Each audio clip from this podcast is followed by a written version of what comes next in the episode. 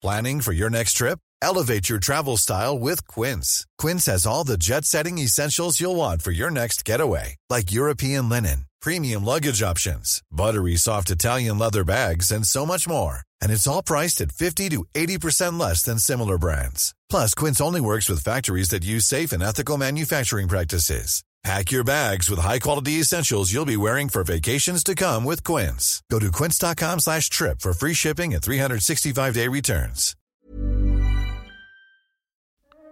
Bonjour, bonsoir, bon après-midi à toutes et à tous et bienvenue dans les entretiens curieux où je reçois des experts et des scientifiques pour leur poser des questions qui nous concernent au quotidien ou qui pourront nous concerner. Je suis Fabrice Florent. À côté de ce podcast, je produis des podcasts d'interview et je remercie Curieux de me donner l'opportunité de rencontrer ces personnes brillantes. Aujourd'hui, je vais à la rencontre de Victor Cour, qui est ingénieur de formation et chercheur en économie de l'énergie. Il enseigne et mène des recherches en France sur les interactions entre changement technique, transition énergétique et prospérité économique. Je suis allé lui poser une question qui nécessiterait bien plus que 20 minutes de discussion, mais je trouve que ses réponses nous apportent un éclairage intéressant. J'ai donc demandé à Victor qu'est-ce qui pourrait mettre fin au capitalisme. Alors voilà, tout un programme, bonne écoute en compagnie de Victor. Salut Victor, Salut Fabrice. comment ça va? Ça va bien, tranquille. Victor, tu es chercheur, Oui, euh, ingénieur de formation si je me trompe pas, c'est ça? Ouais, j'ai fait une école qui s'appelle AgroParisTech, qui avait fait parler d'elle euh, Il y a quelques... il y a euh, quelques euh, mois, mois. un an là. Ouais, c'est Un ça. discours de déserteur. Oui, où tu as tous les ingénieurs agronomes qui sont là. Nous, on veut pas, Voilà. on veut pas travailler C'est dans l'industrie. On veut se barrer. Et, et en fait, suite à ça, tu t'es lancé dans un master d'économie, c'est ça? Ouais, économie de l'énergie. Euh, Je fais partie de la génération d'ingénieurs qui a été euh, secouée intellectuellement par Jean-Marc Jancovici. Oui. Euh, et donc j'ai compris qu'il y avait un gros souci effectivement avec euh, notre rapport à l'environnement et que l'énergie c'était au cœur du problème. Ok. Voilà, donc master en économie de l'énergie et après un doctorat d'économie, ce que j'ai voulu creuser. Euh, voilà, en trois ans. Sur le lien entre consommation d'énergie et croissance économique dans le temps très long, c'était économie, à à cheval entre économie, un peu de, de méthode d'ingénieur et puis d'histoire.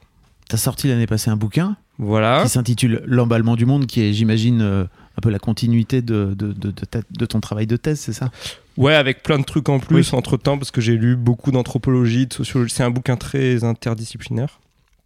Donc, c'est le sous-titre, c'est Énergie et domination dans l'histoire des sociétés humaines. Donc, effectivement, on, euh, voilà, on peut pas attaquer ces thématiques juste euh, d'un point de vue économique, en fait. hein. Donc, il y a plein de. Puis, pour faire tout, pour avoir la prétention de refaire l'histoire de l'humanité, il faut, faut plein de disciplines, en fait. Voilà.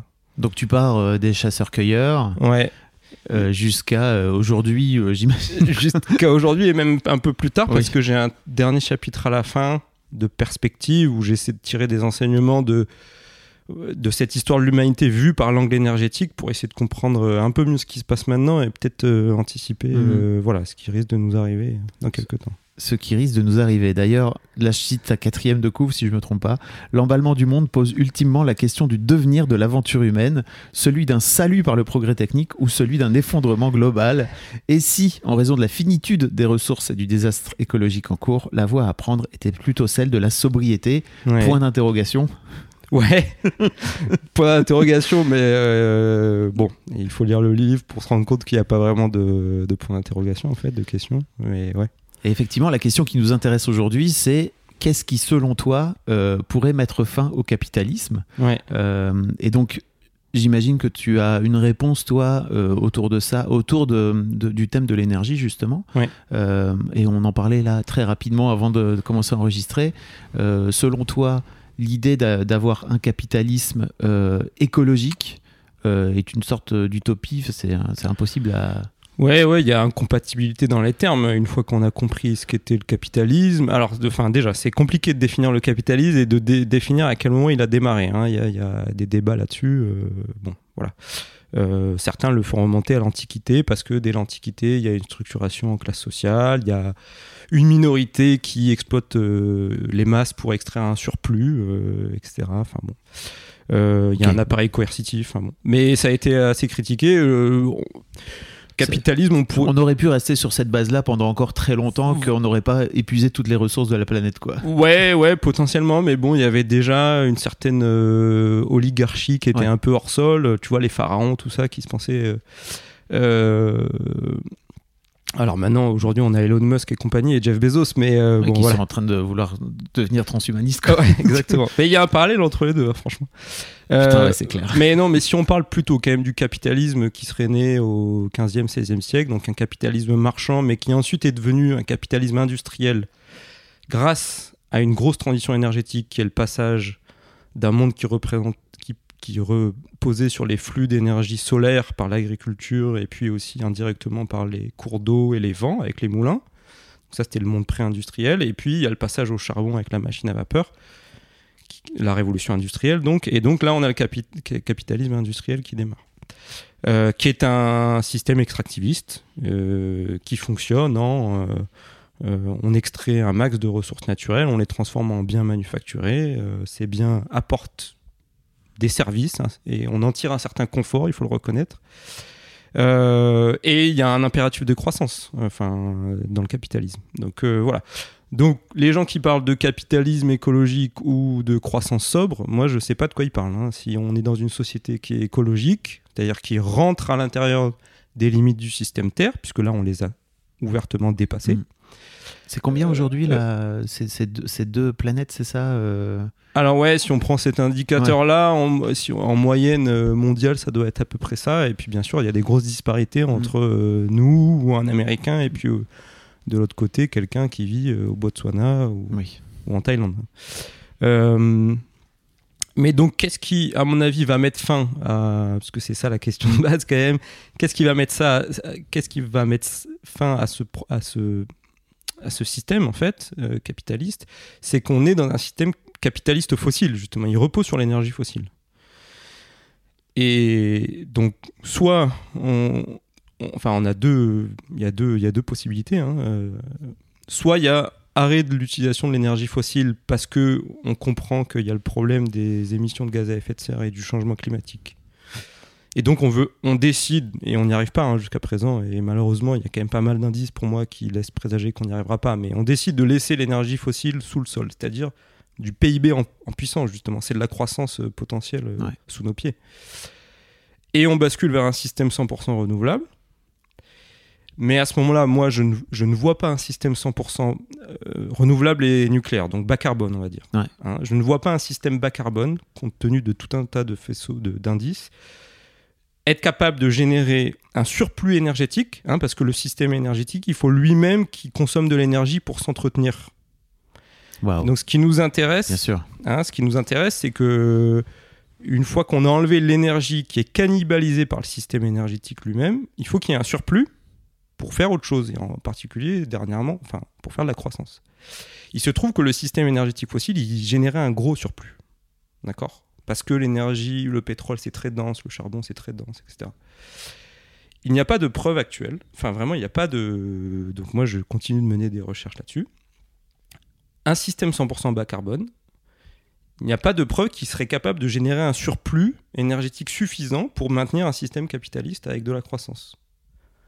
Donc ça, c'est la première possibilité. C'est-à-dire que déjà, si vraiment on prend le, problème climatique au sérieux et qu'on fait une vraie transition énergétique rapide, là, en l'espace de quelques dizaines d'années, la société qui en sort derrière, à mon avis, elle peut pas être capitaliste.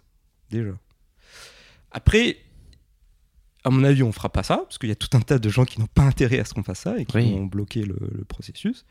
Mais après, il y a le problème du fait qu'il y a la finitude des ressources fossiles, qui fait que euh, du charbon, il y en a en quantité limitée, du pétrole et du gaz aussi. Alors, il se trouve qu'il y en a quand même un petit peu trop par rapport à la, à la contrainte climatique, c'est-à-dire Ouais. il y a trop de carbone encore potentiel sous nos pieds. Et, si on brûle, si on crame tout ça, on, on va aller à plus 4, plus 5, plus 5 degrés.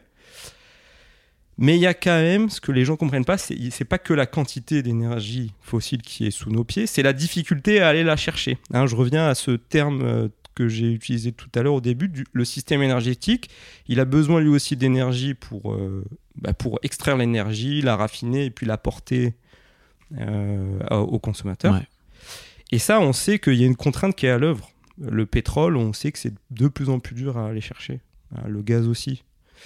Euh, le- pour le charbon, c'est un peu moins vrai. Il reste beaucoup, beaucoup de charbon facilement extractible. Ok Donc, il pourrait aussi y avoir une. euh, un- enfin, il y a en fait, depuis les années 70, depuis les deux chocs pétroliers, il y a, à mon sens, et au, il y a, je suis pas du tout le seul à penser ça, il y a déjà une contrainte qui s'exerce sur le capitalisme fossile de par la raréfaction non pas de l'énergie fossile en tant que telle, mais de par la raréfaction de l'énergie fossile facilement extractible. Il y a une petite nuance. Oui, bien sûr. Ok. Mm. Donc déjà, en fait, ces deux possibilités, c'est- déjà ça qui va contraindre sûrement à, à, à sortir du capitalisme, en fait. Est-ce que et donc à partir de là, une fois que une fois que t'as dit toi, ok en fait euh, c'est de plus en plus dur d'aller chercher euh, euh, le, le- le- les, énergies fossiles. Qu'est-ce qui fait qu'aujourd'hui on n'y arrive pas pour toi? À, à- à faire quoi? À faire la transition? À faire- Ouais, c'est ça, à aller vers une Ouais. transition et vers un- peut-être même un capitalisme écologique, comme tu dis, mais apparemment ça a l'air d'être possible. Quoi. En tout cas, c'est ce qu'on nous vend aujourd'hui, j'ai Ouais. l'impression, en, cette, en ce début de Ouais, c'est 21e clair. siècle, il y a un peu ce truc de. Mm. bah, Il y a possibilité d'avoir le meilleur des deux mondes, quoi. Oui, oui, c'est tout le. Dans mon livre, c'est enfin, c'est tout le paradigme technosolutionniste, c'est de dire bon, en fait, le problème, c'est pas le capitalisme, c'est la façon dont on produisait de l'énergie. Il se trouve qu'elle a été carbonée, on va essayer de la décarboner. Et puis, vous inquiétez pas, il y a rien d'autre à changer, quoi. Bon. Euh, ça fonctionne pas parce que euh, bah parce que c'est très dur de mettre en place un système alternatif bas carbone qui se substitue au système fossile. Pour l'instant, il est en train de s'additionner au système fossile. D'accord? Les éoliennes, les panneaux photovoltaïques, même le- l'hydroélectrique, enfin la géothermie, le nucléaire. hein. C'est ça et ça a même plutôt tendance à stimuler l'extraction d'énergie fossile parce qu'il faut de l'énergie fossile pour installer ces infrastructures. Ah, yes. Hein, quand tu construis une éolienne, quand tu construis un panneau photovoltaïque, quand tu construis le béton qui fait la, le, le, la- le soubassement enfin, de, de cette euh, éolienne ou, de ou même pour euh, une, centrale nucléaire, hein, Mm. tu vas dans toute la chaîne d'approvisionnement, hein, en fait, en amont, tu vas consommer de l'énergie fossile.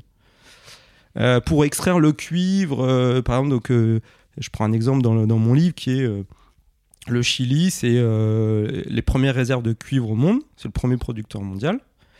Euh, le cuivre, on s'en sert pour dans les câbles électriques et puis dans les voitures électriques et voilà. Donc c'est un, matériau super important de la transition bas carbone. Et bah au Chili, les plus grosses mines de cuivre, elles sont approvisionnées en électricité parce qu'il y a besoin d'électricité, par une centrale électrique qui crame du charbon. D'accord? Et ce charbon, il vient par bateau de Nouvelle-Zélande et de Colombie. Et le bateau, il est il fonctionne avec du fuel, enfin ou du diesel, d'accord? Donc il y a une intrication Ouais. du système bas carbone et des- du système fossile. Et pour l'instant, on n'arrive pas du tout à les désintriquer, à les démêler. Ok, il, il y a même le développement des ENR, c'est en train plutôt de stimuler même l'énergie fossile. C'est incroyable. Voilà. Donc on n'est pas sorti euh, des ronces. Non, on n'est on pas sorti. C'est-à-dire le jour où on aura euh, eu- une éolienne ou un panneau photovoltaïque qui, dans sa chaîne de fabrication et même pour faire sa fin, sa fin de vie, ne fait appel à au- aucun, pas une goutte de, de pétrole ou de charbon, alors là, on aura bouclé le système énergétique bas carbone sur lui-même. Mais donc ça veut dire qu'il faut avoir des bulldozers électriques ou hydrogène, il faut avoir des, des pelleteuses, enfin tu vois ce que je veux dire? Ouais. et, et donc et donc ça veut dire plein de matériaux euh, parce qu'on sait que les énergies euh, renouvelables notamment sont plus intenses en, en matière pour produire un même mégawattheure d'électricité, enfin d'énergie. Et donc j'en reviens à ce truc de si on arrive à boucler ce système bas carbone sur lui-même, je suis pas sûr que le surplus qui en ressort, il permette de faire euh, euh, bah, qu'on ait tous euh, plein de paires de jeans, euh, qu'on prenne tous l'avion plusieurs fois dans l'année, qu'on ait une agriculture industrielle, qu'on ait une finance euh, débridée, que qu'on ait Netflix et euh, des blockbusters en, en pagaille. Tu vois ce que je veux dire? Au cinéma Oui. En fait, c'est ça. À mon avis, il est possible que ça boucle, mais le surplus en sortie, il permet pas de maintenir la même euh, opulence matérielle et notamment la même gabegie, enfin le même gabegie matérielle, enfin dans le sens où notre société elle est très inefficace en fait. Ce à quoi je crois, c'est que Inefficace dans quel sens? Dans le sens où on produit beaucoup de, on produit beaucoup de choses en extrayant beaucoup de matière, mais qui vont à plein de choses futiles. Oui. Enfin, en tout cas que, alors après c'est là où on rentre dans un, débat de valeur de qu'est-ce qui est futile pour l'un et primordial pour l'autre. Euh, c'est la question des besoins versus euh, besoins primordiaux versus besoins un peu plus ostentatoires ou artificiels. On pourrait arrêter Netflix demain, qu'on continuerait à bien vivre. Voilà. Mais le choix de société qui se pose à nous demain, c'est avec si on va vraiment vers un système bas carbone, ou même si on a une contrainte fossile de plus en plus forte qui empêche de faire de la croissance, et qui donc empêche de, de, de continuer à avoir un système capitaliste, hein, parce qu'un système capitaliste sans croissance, ça fonctionne pas, ça s'appelle un système en récession. Et voilà, un système capitaliste, il sait pas faire en état stationnaire ou en décroissance, il sait faire qu'en croissance. C'est bien ça le problème. Euh, et donc, il va falloir bien sûr se poser la question, mais de qu'est-ce qu'on garde en fait? Et Vers quoi on privilégie, vers quoi on alloue cette énergie, ce peu de, ce surplus énergétique plus faible qu'avant Est-ce que c'est pour euh, conserver le système de santé? Est-ce que c'est pour conserver une agriculture quand même très productive, euh, peut-être un petit peu industrielle pendant un temps? Ou est-ce que c'est pour que Bernard Arnault prenne son, son, jet pour aller à Nice? Et on le voit bien que cette question elle a commencé à être posée. C'est ça qui est super intéressant. C'est pas un truc du futur, quoi. Oui. C'est ça que je trouve bien en ce moment. C'est que les débats, ils sont là. C'est la question aussi de la gestion de l'eau, là, tu vois, avec les méga bassines. C'est euh, c'est aussi la question des retraites, parce que derrière la manifestation contre la cette réforme, c'est aussi le c'est aussi le, enfin le, le rapport, au travail. le rapport au travail, qu'est-ce qu'on veut faire de notre journée, euh, etc. Enfin voilà, tu vois. Mm. Donc tout ça est en train de se, cristalliser en ce moment. Et ce qui est, bon, il y, a plutôt quand même un déni assez énorme hein, du gouvernement en place. Euh, là, le, ministre de, voilà, sur les jets privés, ils sont pas chaud chaud quoi pour. oui, j'ai vu ça. ouais. Incroyable. C'est-à-dire que je pense qu'ils n'ont pas compris l'ampleur des changements euh, dont on a besoin. Et qu'effectivement, il y a un État qui comprendrait vraiment que pour aller vers une société plus écologique, il faut faire des choix très forts. Et donc l'État devrait dire qu'est-ce qu'on choisit comme secteur de fermer. Par exemple, l'aviation. Mais pas que les jets privés. Hein. Mais je pense que l'aviation, euh, c'est un secteur qui a, été en croissance folle depuis les années 70. C'est un secteur maintenant qu'il faut fermer petit à petit. Hmm. Et donc, si l'État était responsable et que effectivement, enfin, le gouvernement avait vraiment pris la mesure de, de, l'ampleur des changements, il dirait Bon, mais ça, c'est un secteur, par exemple, qu'on va faire disparaître en 30-40 ans. Enfin, peut-être pas disparaître à 100%, mais en tout cas, on va. Oui, qu'on va remettre en une forme d'exception comme voilà. ça pouvait être le cas. C'est-à-dire qu'il y, y, aura juste quelques voyages d'affaires, peut-être, euh, mais on va arrêter le tourisme de masse. Enfin, et donc, ça veut dire de comment on fait. Ça représente combien d'emplois à détruire? Qu'est-ce qu'on va faire de ces gens? Qu'est-ce qu'on met en place pour les accompagner? Etc. etc. Parce qu'il y a aussi d'autres, des secteurs à faire croître. Hein, euh. il y en a plein. Il y en a plein. Oui. Donc, euh, je t'en parle peut-être dans, d'autres de tes podcasts. Donc, euh, donc c'est ça, ça demande un pilotage. on a parlé de planification. alors même Emmanuel Macron était pour à un moment la planification. Entre, dans l'entre-deux tours, il a récupéré le terme à Mélenchon. Il l'a assez vite abandonné derrière. mais c'est ça pour moi un, État qui commanderait vraiment que, un gouvernement que pour aller vers une société qui rentrerait vraiment à l'intérieur des, des, limites du système Terre, il, aurait ce genre de, il porterait ce genre de débat. Et on aurait ce genre de débat de société pour décider collectivement de. Euh, voilà. Et d'un autre côté, même si on décide de changer en France, euh, après se pose la question de tous les autres pays.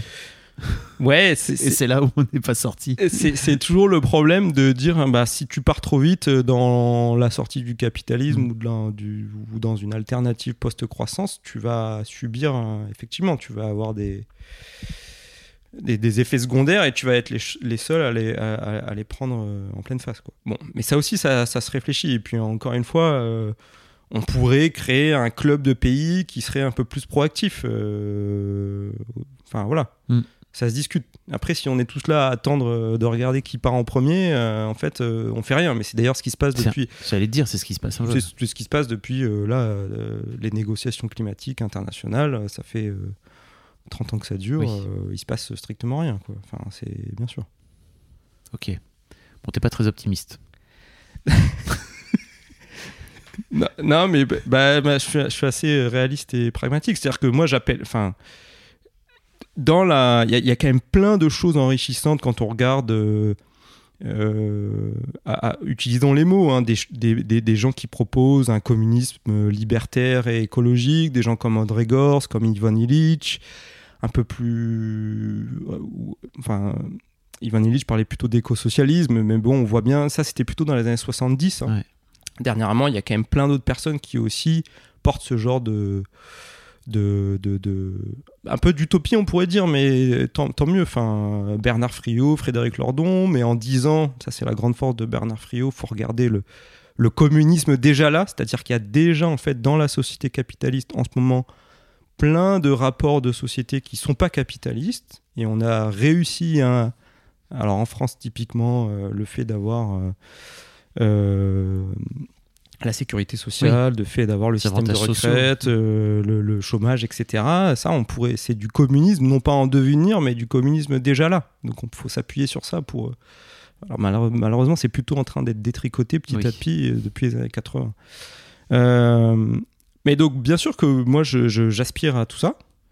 Euh, et je préférerais largement voir advenir ce monde-là et je réfléchis et et il y a plein d'auteurs inspirants et plein aussi de, de militants inspirants dans ce domaine-là. Il y a aussi plein de... Alors après, c'est la stratégie. Là, là où on peut discuter, c'est quelle est la meilleure stratégie pour faire advenir un, monde comme ça. Euh, Est-ce que c'est plus euh, la révolution en, pour, ou alors en passant par les élections, hein, type euh, en votant extrême gauche, euh, voilà, ou écolo euh, ou est-ce que c'est une révolution un peu plus dure Ou est-ce que c'est par euh, ce qu'on appelle par, plutôt par les marges, c'est-à-dire bah, l'appel des déserteurs de- d'AgroParisTech, Oui. c'est-à-dire en fait on, on va dans les marges, on va dans des villages euh, autonomes, en Ariège, en Ardèche, je sais pas quoi, et puis au bout d'un moment on sera tellement nombreux dans les marges, et on montre justement aux gens qui n'ont pas envie ou qui ont peur ou qui n'ont pas la capacité de le faire parce qu'ils sont prisonniers d'un- d'une forme de salariat qui fait que notamment euh, dans les classes populaires, ils, eux, ils peuvent pas rêver de... Enfin, c'est beaucoup plus compliqué d'aller euh, s'imaginer tout plaquer pour aller... euh, Ouais. Voilà. Mais au moins, on montre que ça existe. Et puis quand vraiment le système capitaliste va se craqueler en 2030, 40 ou 50, et ben là, ils seront, ils seront les bienvenus et... Et on aura un système qui... a- Voilà, donc là, il y a, il y a plein de y a, y a beaucoup de discussions sur quelle est la, la stratégie à adopter pour faire advenir ça. Il y a Gilles Boeuf que j'avais interviewé qui lui est à l'opposé. Il dit non mais les jeunes qui ont envie de faire changer le monde continuent à aller dans les boîtes et faites un peu une forme d'entrisme aussi. hein. C'est une, Ouais. autre, une autre façon de faire. Je sais pas à quel point c'est possible individuellement de faire changer les, les corporations comme ça. Non, non, mais chez les je- moi, moi, je, donc, je suis aussi enseignant et je vois chez les jeunes, il y, a- il y a les deux types de profils. Il y y, a ceux qui veulent encore essayer de, de faire changer les choses de l'intérieur. Et puis il y a ceux qui ont, qui ont dit non, mais en fait, c'est mort. Genre, Mm. le mastodonte, il est trop difficile à, à faire bouger. Donc, euh, au moins, je, je me mets en phase. Je mets en phase mon mode de vie avec mes idées. Euh, et puis on verra après si ça suit ou pas. Mais c'est et, et je trouve que les deux sont pas incompatibles. Il faut arrêter aussi d'opposer Oui. euh, les, les deux. Il peut y avoir de la circulation entre ces deux types de personnes aussi. Euh, des discussions, des. euh, Enfin voilà, ceux qui restent dans les boîtes peuvent aller faire de temps en temps un week-end avec euh, ou une semaine de permaculture, d'initiation à la permaculture avec ceux qui sont partis en Ariège. Enfin voilà, il n'y a pas de. Et, et c'est un... moi je miserais plutôt sur cette stratégie-là à long terme. Euh, Oui, d'être entre les deux quoi. et qu'au bout d'un moment, il y aura une telle impossibilité de maintenir le système et le capitalisme, mais là, je parle plutôt dans quelques dizaines d'années, que effectivement, euh, bah, ceux qui, si, si le lien s'est fait, il faut pas que le lien se coupe hein, Mhm. entre, entre les deux. Ça pourrait donner quelque chose de très bien. Après, là, malheureusement, et c'est là que je reviens au côté pessimiste, ça, ce serait le scénario euh, qui se passe bien. Moi, je vois aussi un, un, un gouvernement, enfin des gouvernements, euh, quasiment, enfin, au niveau mondial. tous, quoi. ouais, enfin tous les gouvernements maintenant, qui se, au contraire, qui se rigidifient face à ça, face aussi à d'autres problèmes, et, et leur stratégie, c'est plus euh, quand il y a une ZAD qui se monte d'aller envoyer l'armée, quoi. Ouais. L'État n'aime pas que des gens fassent sécession euh, sur, le- sur son territoire. Il a jamais aimé ça, euh, voilà, je le Oui. raconte dans le, dans le livre aussi, donc, parce que je reviens à la jeunesse de l'État en, en Mésopotamie, etc. Euh, en lien avec l'agriculture, hein, parce que je reviens toujours avec mon prisme énergétique. Euh, voilà, et donc, euh, ça- malheureusement, j'ai- le scénario, et ce scénario-là, il, il est aussi très probable. Que ça se rigidifie, que ça. Voilà, que. qu'on est. Enfin. Mais alors peut-être que, les, que le- les gouvernements pourront pas tout gérer en même temps, hein, les catastrophes climatiques, la- les vagues de migrants, et puis en même temps euh, les zadistes. Donc Ouais. peut-être qu'ils foutront un peu à la paix aux zadistes. Euh, je sais pas trop, parce qu'il y aura un problème de, re- de ressources à allouer. Hein. Ils pourront pas envoyer les flics euh, partout. Euh, bon, voilà. Mais je, je... L'avenir, il sera fait d'un peu tout ça. Moi, je, je, je sais pas trop, mais. Oui. Voilà. J'ai pas, de- j'ai pas de boule de cristal. Comment ça? On venait pourtant avec euh, venir consulter ta boule de cristal. Merci beaucoup Victor. Merci. Euh, donc ton bouquin s'appelle L'emballement du monde euh, chez Éco-Société, c'est ça On mettra Oui. un lien euh, dans les notes de cet épisode afin que les gens puissent aller le, le- le commander, hein, parce qu'après tout, aller, aller lire, Ouais. c'est c'est encore la meilleure façon de, de se renseigner. Et puis bah, je te remercie beaucoup pour ton merci, temps. merci à toi, Fabrice.